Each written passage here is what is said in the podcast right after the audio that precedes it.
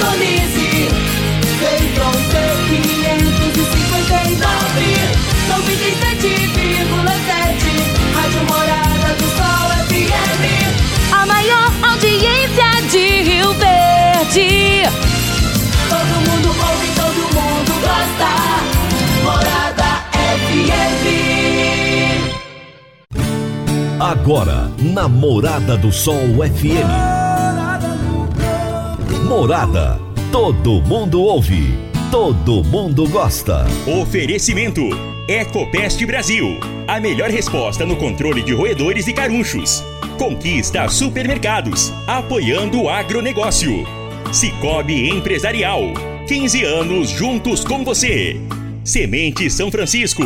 Quem planta São Francisco, planta qualidade. CJ Agrícola. Telefone 3612-3004. Soma Fértil. Há mais de 50 anos junto do produtor rural. Corretora Ediene Costa. Compra e venda de imóvel rural. Copersag. O lugar certo para o produtor rural. Vai reformar ou dar manutenção no seu trator? Venha para a Valfor. Divino Ronaldo. A voz do campo. Boa tarde, minha família do agro, boa tarde, ouvintes do Morado no Campo, seu programa diário para falarmos do agronegócio de um jeito fácil, simples e bem, mas bem descomplicado mesmo, meu povo. Hoje é terça-feira, dia 28 de fevereiro, último dia do mês de fevereiro. E eu é, tenho a grata surpresa hoje de para vocês de conversar com uma grande, mas uma grande jornalista especializada em agronegócio, que é a Carla Mendes, que é editora-chefe do portal Notícias Agrícolas. E nós vamos falar sobre vários temas. E a pergunta que eu vou fazer para a Carlinha é o seguinte: será que a vaca vai para o brejo? Porque a gente vai falar de vaca louca, vamos falar de Argentina, vamos falar de um monte de assuntos. E isso vai ser daqui a pouquinho. Eu já vou fazer o seguinte: eu já vou aproveitar e começar com ela agora no primeiro bloco, já já. Meu amigo, minha amiga, tem coisa melhor do que você levar para casa produtos fresquinhos e de qualidade. O Conquista Supermercados apoia o agro e oferece aos seus clientes produtos selecionados, direto do campo, como carnes, hortifruti e uma seção completa de queijos e vinhos para deixar a sua mesa ainda mais bonita e saudável. Conquista Supermercados. O agro também é o nosso negócio. Você está ouvindo Namorada do Sol FM. Você vai reformar ou dar manutenção no seu trator? Então venha para Valfor. Na Valfor, você encontra peças para New Holland, Massey Ferguson, Valtra, Case e John Deere. E agora com uma novidade: revenda exclusiva de peças Agrale. A Valfor trabalha também com uma grande variedade de marcas de lubrificantes. Além disso, é distribuidora de filtros para máquinas agrícolas e caminhões. Valfor, peças para tratores e distribuição de filtros. Fone 3612-0848. Morada no Campo. Entrevista. Entrevista. Hoje, então, eu não terei a Jaxele Gouveia conosco, ela volta na próxima semana, na próxima terça-feira. E eu já vou para o meu bate-papo com a Carla Mendes, é, essa jornalista fantástica, especializada em agronegócio e editora-chefe do portal Notícias Agrícolas. Carlinha, será que a vaca vai para o brejo? Tudo bem, minha querida? Oi, Que bom estar aqui contigo de novo no Agro e Prosa e também no Morada no Campo. É sempre bom estar com você, né, em qualquer circunstância. Mas, ó, eu acho que é, a gente já passou por isso outras vezes, então eu digo com segurança que a nossa vaca não vai pro brejo. Então daqui a pouco a gente vai falar sobre... Você sabe qual é meu sonho de criança? Diga. Quando eu crescer eu quero ser igual a você, viu? Poxa vida, e, e a honra minha não cabe aqui, ó. Eu, eu moro num apartamento pequeno, não cabe aqui agora a Carla Mendes, ó, nesse quadradinho. Ai, ai. Carlinha, conta pra mim o seguinte: vamos começar falando de coisas muito boas. Você tava em Dubai, é verdade isso? Pois é, eu cheguei na sexta-feira, né, de, de Dubai, assim, Ah. eu tive o privilégio de ser escalada lá no Notícias para cobrir, é, pelo segundo ano consecutivo, Notícias Agrícolas fez a cobertura da Gulfo 2023. Na verdade, uma press trip da Apex Brasil, Uhum. que é a agência de promoção de exportações e investimentos do país. E essa, essa press trip contempla também a Gulfo, que é a maior feira de alimentos e bebidas do Oriente Médio e uma das maiores do mundo. Né? Hoje ela quase figura entre a maior do mundo, porque ela é a única que é anual. A gente tem outras como a Nuga, na Alemanha, e outras, outras feiras que também são é, enormes, tão grandes quanto a Gulfo, mas não são anuais. Então, é, eu tive o privilégio de ser escalada para essa cobertura e é, é muito bom porque a, a feira ela contempla o mundo, né? O mundo estava em Dubai nessa última semana e nós também, ainda bem. É, e é, o Dubai estava pronto para receber o mundo, né? E aí, além da feira, a gente teve outras, é, outras passagens e outras agendas também que a gente vai conversar aqui hoje e que foram é, muito gratificantes para mim também para fazer, porque é, foi mais uma vez é, é, reflexo, né, divino, de como o Brasil é gigante e a força do nosso país, a nossa produção de alimentos, principalmente, que é o que o mercado árabe mais precisa, é, ficou bastante evidente para mim nesses últimos dias. Só para o nosso ouvinte, espectador, entender o que, que é uma press trip, ela foi uma jornalista convidada, porque ela, como ela é especialista no agronegócio, ela foi convidada né, para ir até Dubai. E é maravilhoso isso, quando a gente vai com esses grupos, porque a gente, a gente convive com, com tantos outros jornalistas e tantas pessoas é, bacanas do meio, né, Carlinha? Não, sem dúvida. A gente tinha ali grandes colegas, né? Globo Rural, Canal Rural, TV Terra Viva. Então, é, estar com outros jornalistas também num evento como esse, numa uma viagem como essa, né? O nome nada mais é do que uma viagem da Isso, imprensa, né? Uma exatamente. missão da imprensa lá fora, né? É, mas assim, estar com outros colegas jornalistas é muito bom porque é, a mesma pauta ela tem diversas perspectivas, né? Esse é o, o engrandecedor de uma press trip. O nome é muito fino, mas a verdade é que se reúne um monte de jornalistas para apontar o que a gente está fazendo lá fora e a gente poder reportar para quem está aqui. Então, essa, essa ida com outros jornalistas faz diferença por isso, Divino, porque a gente consegue ter outras perspectivas, né, dos colegas que, inclusive colegas mais experientes do que eu, né, aí a gente consegue ter essa perspectiva. E outros mais jovens do que eu também, então também a gente consegue passar a nossa perspectiva para eles. E a gente tinha ali o canal Metrópolis, o canal Rural, Te- Terra Viva e Globo Rural, além das Notícias Agrícolas. Todos eles com focos muito diferentes, apesar de ser um mesmo tema, um grande tema, né, que era o mercado árabe, é, mas ali cada um com a sua perspectiva de acordo com o perfil do seu portal. Então, é, são, são conteúdos que o público vai receber muito complementares, né? Nada de Uhum. concorrente. Então, isso também é, é bastante positivo e o resultado final fica muito completo. Carlinha, eu vou fazer um intervalo para os comerciais e nós já retornamos. Divino Ronaldo, a voz do campo. Divino Ronaldo, a voz do campo. Quando você vai adquirir uma máquina, seja um trator, uma colheitadeira, uma plantadora, um pulverizador ou um implemento agrícola, o que mais interessa é a confiabilidade e a tradição. Aliada a um atendimento de qualidade, um pós-venda de primeira, uma oficina qualificada e peças de reposição sem perda de tempo. A marca mais confiável do mercado é Massey Ferguson porque agrega tecnologia, modernidade e a certeza do melhor investimento. Soma Fértil, uma empresa genuinamente rioverdense, há mais de 50 anos junto do produtor rural. Dá uma passadinha lá na Soma Fértil, fala com o Júnior, ele é o gerente da concessionária e ele vai ter um enorme prazer em te atender bem. Massey Ferguson é Soma Fértil. Morada no campo. Entrevista. Entrevista. Hoje eu estou conversando com Carla Mendes, jornalista especializada em agronegócio e editora-chefe do portal Notícias Agrícolas. Carlinhos, o que, que o Brasil apresentou lá? Eu sei que o Brasil é um grande produtor de, de, de carne halal, Sim. né? E, inclusive, aqui em Goiás, nós temos um, um frigorífico da BRF Exatamente. que produz carne lá para os Emirados, né? Conta pra gente o que, que o Brasil estava apresentando lá e como que foi essa representação brasileira. Vamos lá. Na Gulfo, que é uma feira gigante né, de alimentos e bebidas, o Brasil tinha quatro pavilhões distribuídos ali em 800 metros quadrados. Então, o Brasil tem um, um espaço enorme, né, já há muitos anos na Gulfo.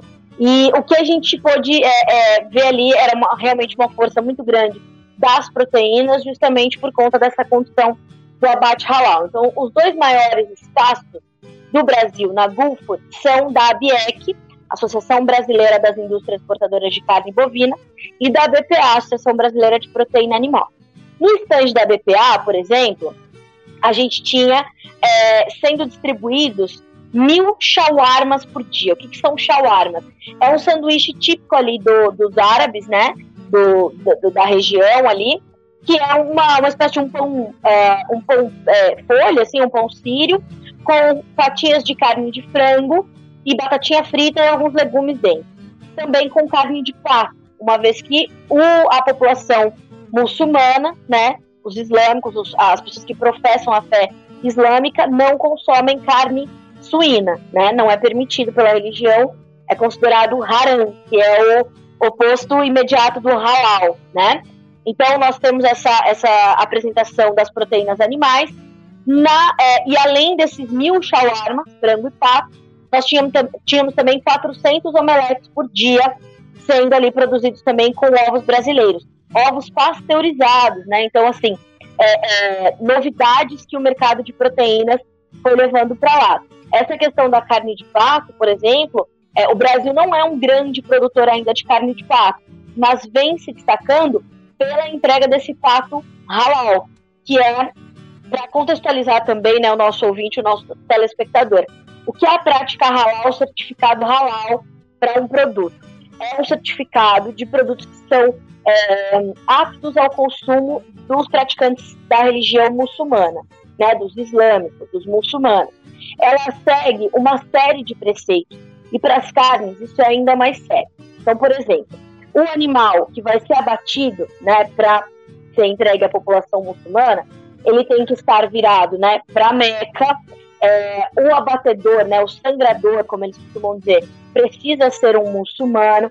E durante o abate, que deve ser feito com um corte certeiro, uma faca muito afiada, né, na, na no pescoço do animal ali, uma, né, é, é, cortando a, a traqueia e as veias ali, ele vai fazer esse corte certeiro enquanto ele faz uma oração, que é o Bismillah, né? É, e ele, então essa carne é como se ele estivesse agradecendo a Deus por aquela vida para alimentar outras vidas, né? Fora outros, outras tantas regras para o abate halal. Então, uma das, das condições é essa. E é, nós não temos certificado halal só para as carnes, né? Nós temos um certificado halal para outras, é, outros produtos, como, por exemplo, doces, balas, gelatina, é, tudo aquilo que pode ter uma, uma, uma uma possibilidade de ter uma contaminação com uma prática que não se adequa às regras do islamismo, pode ter uma certificação halal. E o Brasil também estava apresentando isso. Por quê? Porque hoje o Brasil já é o maior exportador mundial de carne de frango halal. Ah, o Brasil não é um país de, de maioria muçulmana. Pois é, não é. Mas somos líderes em, em exportação só não somos líderes em produção porque a Indonésia, salvo engano, é a maior produtora, é, também porque é um país que tem uma colônia muçulmana muito grande ali fora do mundo árabe. Então a gente pensa, né, num, num ah, os islâmicos, os muçulmanos e os árabes são coisas diferentes, né, Divina? A gente também precisa pontuar isso. Os muçulmanos são todos aqueles que professam a fé islâmica e eles não estão concentrados só ali na região do Oriente Médio. A gente tem uma população de 1,9 bilhão de pessoas é, que professam a fé islâmica. E até 2030, esse número deve crescer para 2,9 bilhões. Então, a gente tem um mercado gigantesco. Não só para carne de frango, para carne de pato, de aves de uma forma geral, ou para ovos. A ABEC, a Associação Brasileira da Indústria Exportadora de Carne, estava ali com uma tonelada de carne brasileira, picanha, ancho, filé mignon, sendo servidas em quatro dias de feira para as pessoas que queriam ali degustar a carne brasileira. Também de acordo com o abate halal. Então nós temos, nós tínhamos essa apresentação do Brasil, principalmente muito forte nas carnes, né? Então a Apex ela tem essa parceria com a BPA e a BIEC e esses dois grandes espaços, né, das carnes. Mas estávamos também representados no pavilhão de grãos e pulses, no pavilhão de bebidas e no pavilhão nacional. Então, o destaque da Apex esse ano foi para o café, né, os cafés brasileiros, os cafés é, finos, os cafés diferenciados, que são um, um nicho importante também para o mercado árabe, né? Fora açaí, por exemplo, a gente tem muito açaí brasileiro já chegando aos Emirados Árabes Unidos. Eu pude entrevistar um, o diretor global de uma marca de açaí, cujo, cujos donos, né, são sócios ali. Um dos sócios é um sheik no Catar. O homem veio para o Brasil, amou açaí, é esportista, tomou açaí aqui e falou: Ó, preciso ter açaí aqui. E aí mandaram um pouco de açaí para o homem congelado. Eles, ó, chegou, mas chegou meio comprometido. Aí desenvolveram, por exemplo, no caso do açaí, uma melhor forma de exportar. Polpa concentrada, pasteurizada, vai numa caixinha igual de leite, igual de suco, chega lá nos Emirados Árabes, põe numa máquina igual de sorvete, de fast food, aquela casquinha, e sai o açaí. E ali tem mel, tem bala, tem chocolate, tem doce, tem grão, tem soja, tem trigo, tem massa, tem biscoito, tem pulses, tem feijões que para o consumo brasileiro não são muito comuns, como por exemplo o, o, o fradinho, né? É, que é uma, uma demanda muito forte lá fora para os árabes, para os indianos. Então a gente estava ali com uma, uma, uma diversidade de produtos muito forte. E é uma, um objetivo também do Brasil, dessas associações e da Apex, que é diversificar a pauta exportadora do país. Então era isso que o Brasil estava apresentando, a força da sua produção de alimentos, né? Uh, e essa essa disponibilidade que nós temos de estar nesses mercados de forma muito frequente e constante, e é uma, uma pedida desses mercados. Então, é, olhar para o Brasil nesse contexto é ouvir de novo a embaixadora brasileira nos Emirados Árabes, que é a Eliana Zugaib, dizendo assim, ó, este stand, stand do Brasil, é o stand com a maior, o maior número de oportunidades de negócio de toda a feira. A gente pode atender a praticamente toda a demanda, né, de, de todos os produtos. Então, era isso que o Brasil tinha é, é, a oferecer e foi isso que o Brasil apresentou diversidade, qualidade, competência e principalmente o comprometimento com essa demanda tão exigente que é a demanda por produtos halal. Nós vamos para mais um intervalo, mas nós já voltamos. Divino Ronaldo, a voz do campo. Divino Ronaldo, a voz do campo. Você que é empresário e tem dificuldades para controlar os seus recebimentos, fique tranquilo. O Cicobi Empresarial tem a solução. Com o Epicipag do Cicobi Empresarial, você tem todos os seus recebíveis controlados na palma de sua mão. E mais, pelo Epicipag, você administra suas vendas e visualiza seus recebimentos direto no celular de onde você estiver. E se precisar de capital, você pode antecipar os seus recebíveis direto pelo Epicipag. E é rapidinho. Epicipag do Cicobi Empresarial é fácil ágil e faz toda a diferença. Morada no campo. Entrevista. Entrevista. Hoje eu estou conversando com Carla Mendes, jornalista especializada em agronegócio e editora-chefe do maior e mais importante portal de notícias do agro desse país, que é o Notícias Agrícolas. Carlinha, nós falamos de coisas muito boas, agora vamos falar de coisas não tão boas. Me conta esse negócio aí da vaca louca, Carlinhos. Uma vaca lá no Pará faz um estrago desse? Pois é. é bom, vamos também contextualizar, né?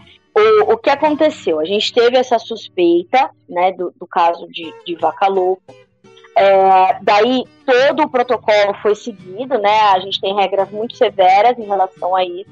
Então a gente teve todos os protocolos sendo seguidos, sendo atendidos, uh, e o Ministério da Agricultura com muita competência e rapidez, foi conduzindo o caso realmente como é preciso ser conduzido.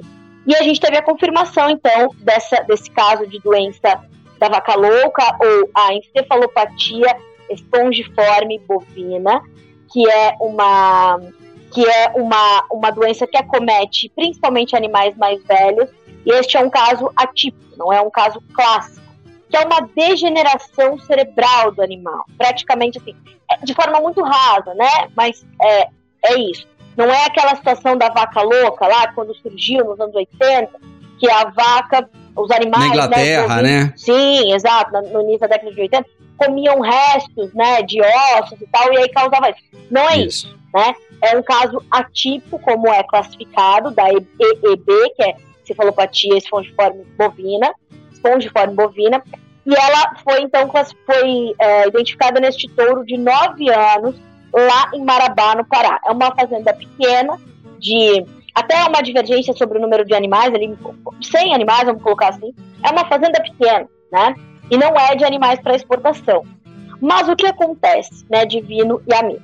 É, primeiro, acho que é importante a gente dizer, embora o nosso, a nossa audiência principal seja do agro, que assim, isso não tem nada a ver né, com o consumo de carne pelo ser humano. Não há essa transmissão, né? Então já é preciso que a gente deixe esse, esse esclarecimento, porque muitas pessoas, principalmente a grande mídia, né, quando o ministro Carlos Fávaro, por exemplo, deu entrevista a grandes redes de comunicação, os jornalistas, as primeiras perguntas que eles faziam, tem perigo para o consumo humano? Tem perigo para as pessoas? Não tem. O Carlos Fávaro já veio a público, já falou sobre isso e diz que realmente a gente não tem grandes problemas. A gente não tem problemas, na verdade, em relação a isso. Um outro ponto importante uhum. que é bom a gente deixar claro, né? E o Fávaro também fala muito sobre isso. Uh, o ministro afirma que é, é, e reafirma, é taxativo ao dizer que não se trata de uma condição é, de, de, falha na, na, defesa sanitária, falha na, na, investigação, falha na, no monitoramento dos animais. Não, não acontece. Isso acontece, vai acometer animais mais velhos. Agora, como fica o nosso mercado? Aí sim a gente tem algumas preocupações. O acordo comercial que nós temos com a China, que hoje é o nosso maior comprador de carne bovina no Brasil, é, ele prevê que, então logo a gente tenha um, um, um caso de vaca louca confirmado, a gente faça uma notificação à China imediatamente. Isso foi feito, transparência, esse é o ponto número um, e a transparência é um ponto que, diga-se de passagem, é, uma, é um ponto muito bem quisto pelo mercado internacional sobre é, a nossa essa, essa transparência e essa rapidez que a gente tem para tratar do assunto. Essa né? agilidade, essa né? agilidade. E essa, e essa transparência também, porque quando você tem de notificar o caso ao nosso maior comprador, e ele foi notificado, então já é ponto positivo para nós. Isso é uma situação. A segunda coisa, é, a gente tem que suspender imediatamente as exportações de carne bovina aos chineses. Isso também foi feito. É protocolo divino, é protocolo e é assim que as coisas se dão. Aqui em outros anos, quando a gente teve uma situação semelhante, nós tivemos uma situação em que alguns meses de embargo da China foram registrados e outra vez nós tivemos ali três, quatro anos de embargo. E isso prejudicou muito o mercado de, bo de, de, de boi gordo, o mercado, enfim, pecuário de uma forma geral.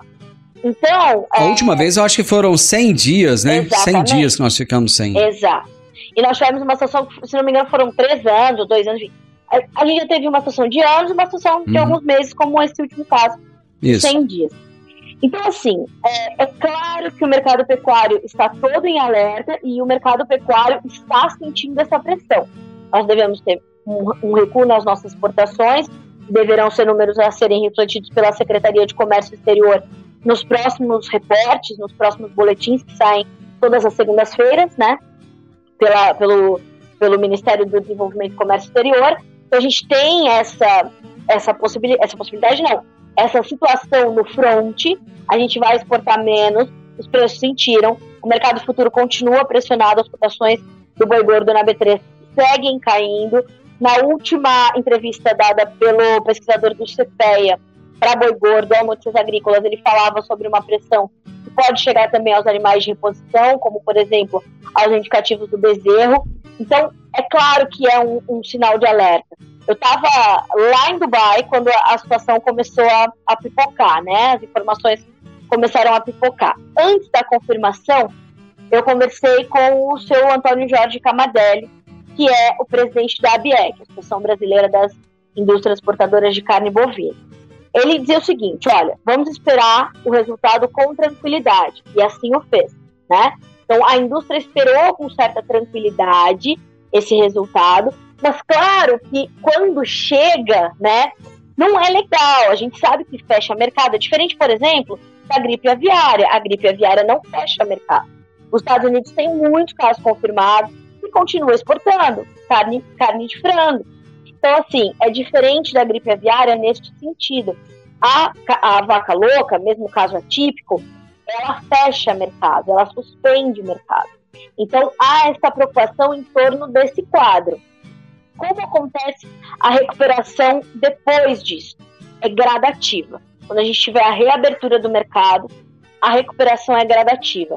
A gente costuma dizer no jargão do mercado que os preços caem de elevador sobem de escada, né? Então, como aconteceu em outros anos, vai acontecer dessa forma. Deve ser gradativo na sequência da reabertura do mercado. Então, é um ponto de monitoramento, é uma pauta que ainda vai ter muito desdobramento, mas assim, ela não é diferente de outros anos. Até porque, veja só como isso não compromete o nosso status sanitário isso é de fato um protocolo, essa suspensão das exportações para a China. A gente está falando de um touro de nove meses, né? É, numa propriedade que não nove é, anos. É, nove anos, perdão. De nove anos, numa propriedade pequena que não é, manda carne para exportação. Só que a China, se a gente vai ver um boi padrão China, é um boi de até 30 meses. Eles, né, eles Uhum. pedem animais mais novos. Então, quer dizer, não era para comprometer desse mercado, esse mercado dessa forma, não era. Só que a gente está falando de um acordo que já foi pré-estabelecido com os chineses. São completamente detalhistas nos seus acordos comerciais. E a gente assinou. Não tem como. Então, assim, é uma pauta, como eu te disse, que ainda tem muito desdobramento, mas é, que é uma situação que o Brasil já viveu. Então, sabe como conduzir. O ponto positivo, se tem algum, é esse. Carlinho, eu preciso faturar mais um pouquinho. Já já estamos de volta. Divino Ronaldo, a voz do campo. Divino Ronaldo, a voz do campo. Agora vamos falar de sementes de soja. E quando se fala em sementes de soja, a melhor opção é Semente São Francisco. A Semente São Francisco tem um portfólio completo e sempre atualizado com novas variedades. É uma semente com alta tecnologia embarcada e está sempre inovando as técnicas de produção. É uma empresa que proporciona ao produtor qualidade e segurança, com confiança e solidez. E tudo isso faz da Semente São Francisco uma das melhores sementes do mercado. Semente São Francisco, quem planta, planta qualidade. Morada no campo. Entrevista. Entrevista. Muito bem, estou conversando com a Carla Mendes, jornalista especializada em agronegócio e editora-chefe do portal Notícias Agrícolas. Estamos falando de diversos assuntos. Ela acabou de nos explicar agora então que a vaca não vai para o brejo. Nós podemos ficar tranquilos que a situação está sob controle. Isso. Carlinha, mas falar em situação sob controle, coitado dos nossos hermanos argentinos, além da questão política, que não está das melhores, ainda tem o problema climático. Meu amigo, lá a vaca já foi para o brejo. Já está atolada, né? Olha, Divino, é, é muito difícil, assim, para um jornalista, quando ele é, tem uma, uma notícia, por exemplo, tão logo Alberto Fernandes e Cristina Kirchner foram eleitos, é, eu fiz uma matéria para o Notícias Agrícolas, que teve um acesso muito grande, inclusive, que era assim, o que o agronegócio pode esperar do governo Fernandes Kirchner? E a convergência das análises políticas que eu recebi é nada. Não vai receber nada, porque assim, é, a gente já viu a Cristina Kirchner falir o agronegócio uma vez na Argentina. Já vimos ela falir a pecuária argentina mais de uma vez. E assim, recentemente eles estavam falando sobre congelamento de preços, novamente, uma coisa louca, em 2023. E aí o que acontece? A, a, a Argentina está enfrentando uma das piores, piores secas em mais de 100 anos. A área cultivada com soja por lá, ela deverá ser a menor, é a menor desde a safra 2006-2007. É a menor safra de soja em 14 anos. E ela pode sofrer novas revisões para baixo. E se essas chuvas, como está previsto, nos próximos 10 dias, não virem, os próximos 10 dias devem ser de seca e é, temperaturas muito elevadas. A soja continua perdendo potencial produtivo. A gente tem a possibilidade de ver a, a, a Argentina colher menos de 30 milhões de toneladas de soja, numa perspectiva inicial de 50 milhões. Então a gente teve uma quebra histórica aí para a soja da Argentina. O milho já perdeu mais de 11 milhões de toneladas, né? E a gente está falando de uma seca histórica. Não bastasse isso, a gente tem um governo que não dá respostas aos produtores, que pedem pelo menos uma revisão na carga tributária. Nós sabemos que os argentinos têm de pagar as chamadas retenções, que são aquelas taxas que ficam retidas com o governo, como o próprio nome já diz, daquilo que se exporta. A gente fez um, um, um, um levantamento ali com algumas associações argentinas, e assim, Divino, 62% da riqueza que se produz no campo por hectare pelo produtor argentino fica com o governo argentino. E aí, é veja, muita coisa. É muita coisa. O, o governo é um sócio majoritário do produtor rural. E a Argentina veio se deteriorando, né, é, nesses anos de, de, um governo que a gente já sabia que, que, isso ia acontecer. É uma economia fragilizada no contexto da, da América Latina, é uma economia fragilizada no contexto da economia global é, e dependia muito do agronegócio para gerar divisas. Agora, como é que você estava ali, já com a, tua, galinha dos ovos de ouro, completamente esganada e agora passando sede? Tem como. Então, assim, você tem ali um governo que não atende, um governo que não anuncia pacotes é, é, claros de medidas, de, de recursos, de ajuda, né? E aí você tem toda essa, essa dificuldade acumulada. A produção rural na Argentina, ela está ficando inviabilizada. E a Argentina já chegou a ser a segunda maior economia do mundo, Divino Ronaldo. Então a gente está falando de uma deterioração constante. E o agro sente muito, porque o agro é a galinha dos ovos de ouro da Argentina, mas essa galinha está com sede, está esganada, está com fome, não consegue ir para frente. Então, assim, há uma, uma, um acúmulo de problemas. E aí, por isso, as instituições, associações de classe, sociedade rural, federação agrária, marcaram para terça-feira, dia 28 de fevereiro, essa grande mobilização do campo, né? É, pedindo essas respostas eloquentes e efetivas do governo. Né? O que vocês vão fazer para nos ajudar? Ter um pacote de recursos para quem foi. Porque, assim, não bastasse a seca, eles acabaram de ter geadas eles acabaram de ter várias regiões sofrendo com chuva de granizo. Então, o pouco que tinha recuperado, perdeu-se. Então, a situação da Argentina é completamente frágil. É, dá pena de ver os agricultores falando. Eles estão sofrendo com a gripe aviária, né? A gente está falando de uma intensificação muito rápida. Essa doença é uma Isso. doença de rápido contágio e chegou na Argentina. E, e, enfim, a gente tem essa, essa condição também. A gente tem doenças e que, já causa preocupação no sul do Brasil, né? Porque está aqui pertinho, né? Sim, de oito países que tem gripe aviária na, na América do Sul, seis fazem divisa com o Brasil. Então, sim, essa preocupação existe. E agora eles estão preocupados também, e aí, claro, o governo vai colocar essa preocupação a mais, também para desviar um pouco a atenção, que é a condição da vaca louca aqui no Brasil. Ah, olha, a gente já não bastava todas as preocupações que nós tínhamos, Agora tem vaca louca no Brasil, o que vai acontecer com a nossa carne?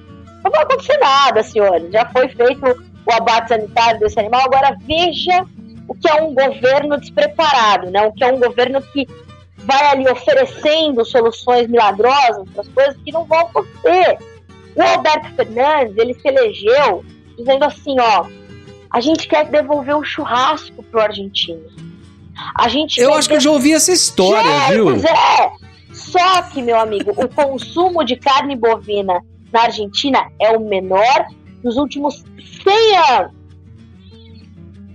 E a inflação na Argentina é de três dígitos. Três. Pois é, mas. ah, de- peraí, deixa eu entender, porque é o seguinte. Vamos entender. O que que eu observo? O que que eu observo conversando com os produtores rurais e olhando nos grupos de WhatsApp e tal? Existe uma preocupação de que tudo isso seja replicado para o Brasil, já que Sim. o agronegócio também é a galinha dos ovos de ouro do Brasil. Mas o nosso presidente visitou a Argentina e chegou lá e elogiou o que está acontecendo na Argentina. Eu fiz uma. Eu, é, é, falo, a, a, a maldição do jornalista é você registrar a história, né? eu fiz essa, essa, essa visita do, do Lula ao Mercosul ali. Ele foi, de um lado, ele foi para a Argentina e para o Uruguai. Na Argentina, tapete vermelho, mi hermano e tudo que ele tinha direito. Churrasco do bom pro Lula, pra Janja, para todo mundo. Alberto Fernandes só porque tá de briga com Cristina Kirchner. Cristina Kirchner ia se encontrar com Lula, também falou não. E lembrando, hein, Cristina Kirchner, que foi acusada por corrupção, estava com a prisão decretada, mas aí recorreu em primeira instância, segunda instância, condenada, condenada por corrupção. Também muito semelhante ao que aconteceu aqui no Brasil. Já conhecemos uma história Pois é. parecida com essa também. Tá vendo como os- né, estão muito próximos. Tanto que Alberto Fernandes foi o primeiro chefe de Estado a estar no Brasil no, no dia seguinte da eleição do segundo turno.